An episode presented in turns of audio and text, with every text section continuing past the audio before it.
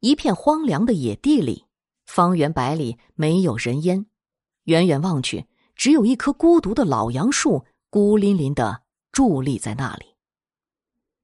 不远处就是一条官道，这里是两省的交界处，一年到头从这里经过的人倒也是不少。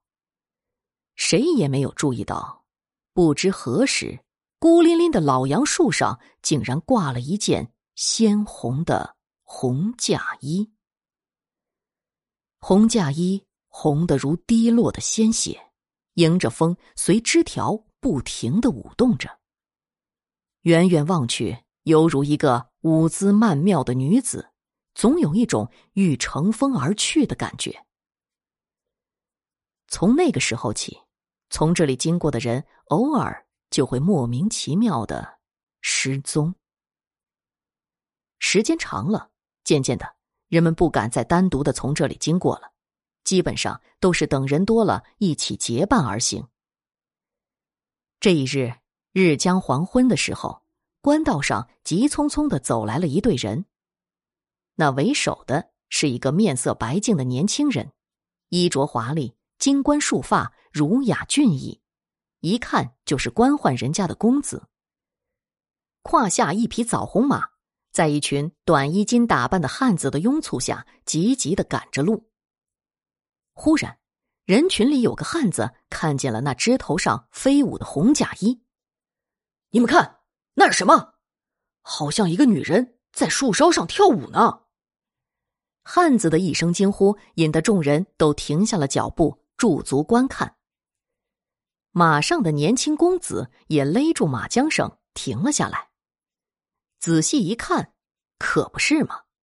远远望去，一个红衣的舞娘在轻盈的舞动曼妙的身姿，忽而上下飞旋，忽而长袖轻扬，映着夕阳的余晖，更是美轮美奂，动人心魄。众人不禁看得呆了。年轻公子情不自禁的策马，缓缓的向红衣舞娘的方向走去。随行的众人也痴呆呆的。跟着向前挪动脚步，眼看着离那棵大杨树越来越近了，忽然天空平地响起了一声惊雷，几道闪电划过，大雨伴着肆虐的狂风倾盆而下，几个人瞬间被浇了个落汤鸡。借着闪电的亮光，他们看清楚了，哪里有什么女子的身影啊？那不断舞动的，只是一件鲜红的红嫁衣呀！几个人回过神来，慌忙四处寻找能够避雨的地方。四处看看，空旷旷的，根本就没有能遮风避雨的地方。于是只好来到大杨树下，暂时避一避这狂风暴雨。来到树下，再抬起头细细看那件飞舞的红嫁衣，怎么看也只是一件衣裳而已。为什么刚才远处就看见一个女子在跳舞呢？一行人疑惑的议论着：“一个人看错了，难道所有人都会看错了？”想来想去，也想不出个所以然来。等着吧，等雨小了点儿，急着赶路就是了。眼看着这天就黑下来了，可这雨却一点没有小的意思。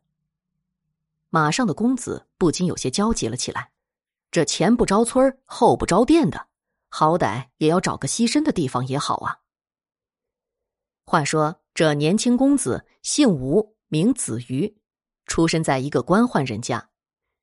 今日是奉父母之命，领家人去邻省迎娶从小定的娃娃亲，未过门的妻子惠娘回来完婚的。本来看天色已晚，急着赶路，好找家客栈投宿一晚的。明日就可到未来岳父家迎娶妻子，打道回府。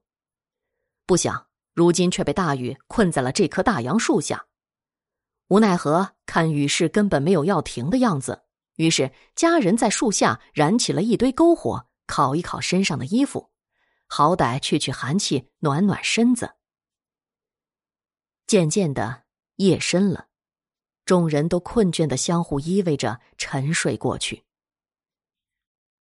第二天早上，风停了，雨消了，太阳暖暖的照耀在大地上。众人草草的吃了点干粮，继续上路。再回头看那件挂在树上的红嫁衣，没有了，不知什么时候消失不见了。也许是昨晚的风雨太大了，把那件红嫁衣给随风刮跑了吧。没人再去在意这件事情，一行人紧赶慢赶，到了傍晚时分，就赶到了子瑜的岳父府中。见面免不得行了跪拜之礼，一番客套，老岳父就安排一行人住了下来，待明日一早就让小姐前去子瑜家中完婚。一夜无话。第二天一早，这岳父府里一阵忙活，吹吹打打的，把一身红装的子瑜未来的媳妇儿惠娘蒙着大红的盖头就送进了花轿。伴随岳母依依不舍的啼哭声，轿夫一声起轿，子瑜辞别岳父一家，就赶着回家的行程。一路平安无事，顺顺当当的就把新娘接回了府里。拜了天地，入了洞房。洞房里，子瑜心里像揣了一只兔子，心砰砰的乱跳，上下翻动着，忐忑不安。为什么呢？子瑜想着，这是父母为自己定的娃娃亲，一直也没谋过面。想想自己一表人才，倒不知妻子是什么样的容貌。想到这里，看着倚坐在床边的新娘。轻轻的掀起红盖头。瞬间，子瑜手一抖，红盖头飘落在地上。太美了，双眸流动，柳眉动情，粉面桃花，梨涡乍现，在红烛的映衬下，风情万种，闭月羞花。子瑜惊呆了，自己长这么大还没见过这么美丽的女子，而这个女子。就是自己的新娘。惠娘羞涩的望着子瑜，愈发的显得妩媚动人，娇羞可人。子瑜醉了，一把抱起惠娘，放入牙床，免不得这一夜颠鸾倒凤，几尽世间恩爱。第二天天一亮，子瑜看着熟睡中的惠娘，疼惜的为惠娘盖好了被子，轻轻下得床来。忽然。一眼瞄到飘落在地上的那件红嫁衣，子瑜不自觉的后退了一步。怎么这么熟悉的感觉呢？好像在哪里看见过呀。不对，惠娘上花轿的时候，自己仔细端详过，绝对不是这件红嫁衣。子瑜记得很清楚，惠娘穿的是一件花团锦簇的大红牡丹图案的红嫁衣。而眼前平躺在地上的，的确是一件凤凰展翅飞舞的图案。怎么那么熟悉啊？子瑜想起来了，想起来在两省交界处官道一边大杨树上那飞舞的红嫁衣。对，就是那件。当时自己看的非常仔细，后来就莫名其妙的不见了，怎么就到了自己府上呢？又怎么穿在了自己的新娘身上？回头看看床上熟睡的惠娘，那么安详美丽；再看看地上的红嫁衣，子瑜晃了晃头，自嘲的笑了。也许是自己记错了，两件红嫁衣的图案给记反了也说不定呢。哎，可能是自己昨夜喝酒喝多了。就这样。一家人看见了惠娘的容貌，都是皆大欢喜。这惠娘呢，也是知书达理，秉性温柔，府里上上下下没有不夸少奶奶好的。子瑜自然是乐得合不拢嘴，对惠娘更是疼爱有加，嘘寒问暖。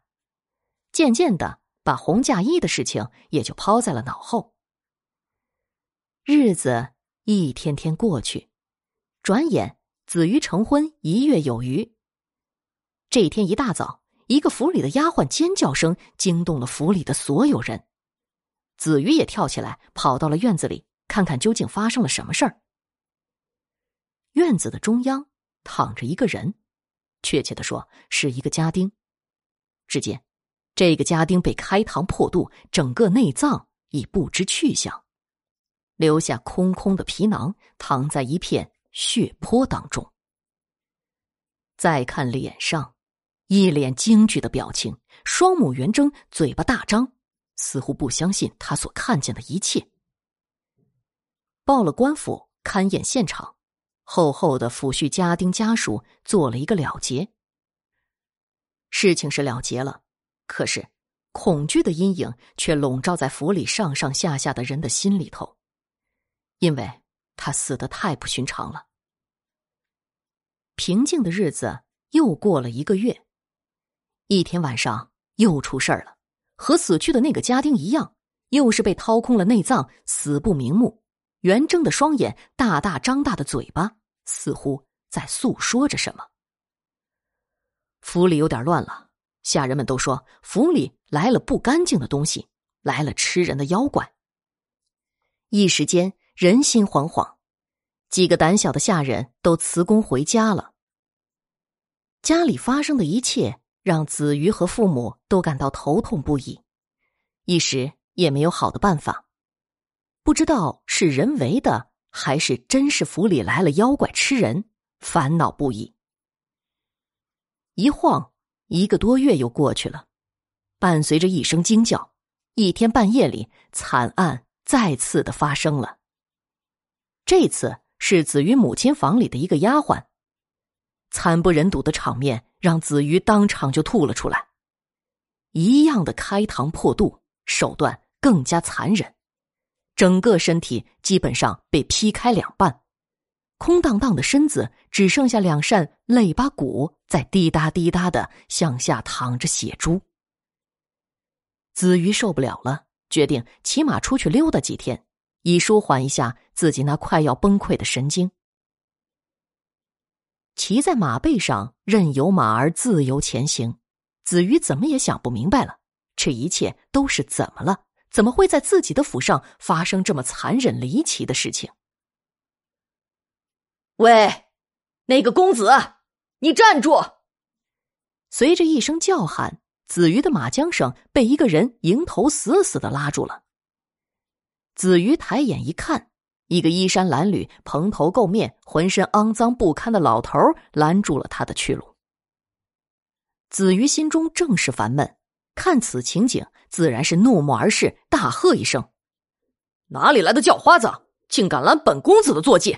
快闪开，小心触了本公子的眉头，让你吃不了兜着走！”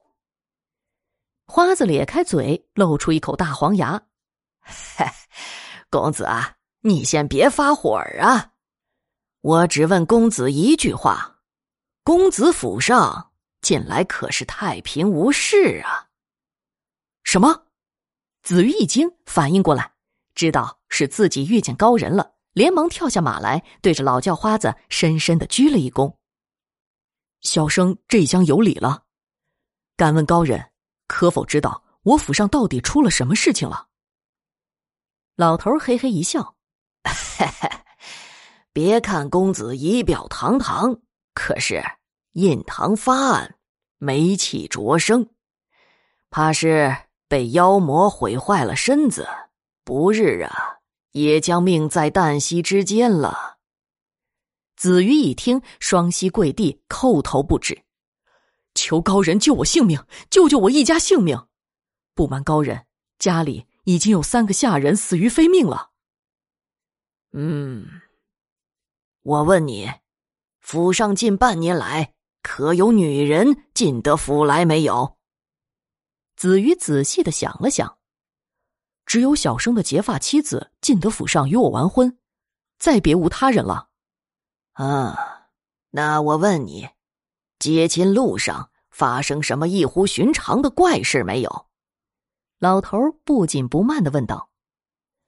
老头这么一说，子瑜就呼啦一下想起那件自己一直心存疑虑的红嫁衣了，于是就把怎样去岳父家接亲。怎样看见红嫁衣，以及成婚第二天看见不一样的红嫁衣，从头到尾细细的对老头讲述了一遍。老头听完，对子瑜耳语了一番，子瑜点头答应着，打马回到了府里。回到府里，子瑜下马，急急的直奔父亲房中而来，关好门，和父亲小声的耳语了一番。父亲急急忙忙的带着母亲匆忙离家而去。看着双亲安然的离家远去，子瑜来到自己的房中，看见惠娘正坐在梳妆台前，细细的梳理着自己的秀发。望着镜子中惠娘那美丽不可方物的脸，子瑜心里一阵翻腾。压制住心里的翻腾，子瑜笑盈盈的走到了惠娘的面前。娘子啊，你真美，特别是我们新婚当日，你穿的那件红色嫁衣，更是美的惊为天人呐。从那日起，我好像就没再见过娘子穿过的那件红嫁衣了，真想再看看娘子那让人失魂的美丽呀！不知娘子可否成全夫君的这个心愿，再为我穿一回呢？惠娘嫣然一笑说：“夫君言重了。”惠娘为你穿多少回也是愿意的。说着，起身打开香笼柜，那件红嫁衣正平躺在里面。事不宜迟，子瑜上前一步，一把推开惠娘，抓起那件红嫁衣就跑了出去。正在门外等候的那个叫花子老头，速度的打开火折子，呼的一下，那件鲜红的嫁衣就着了起来。只听见撕心裂肺的一声尖叫。追出来的惠娘满地翻滚，疼痛不已，现出了原形。一口大红的棺材出现在大家的面前。随着红嫁衣的燃烧，伴随一阵阵的恶臭阵阵散发出来。不一会儿，红色的嫁衣燃烧殆尽。老头来到大红棺材前，一把掀开棺材盖儿，一个身穿花团锦簇。牡丹花色红嫁衣的女尸静静的躺在棺材里，面目妖艳，栩栩如生，正是那子瑜的妻子惠娘。看见了吧，你真正的妻子在这里。接亲当日就已经被这官妖给占用了躯体，如今已是回天乏术了，只好连着官妖一起烧掉了。一处荒野挖了一个大坑，一阵熊熊的大火，惠娘和官妖永远的沉寂在了这里。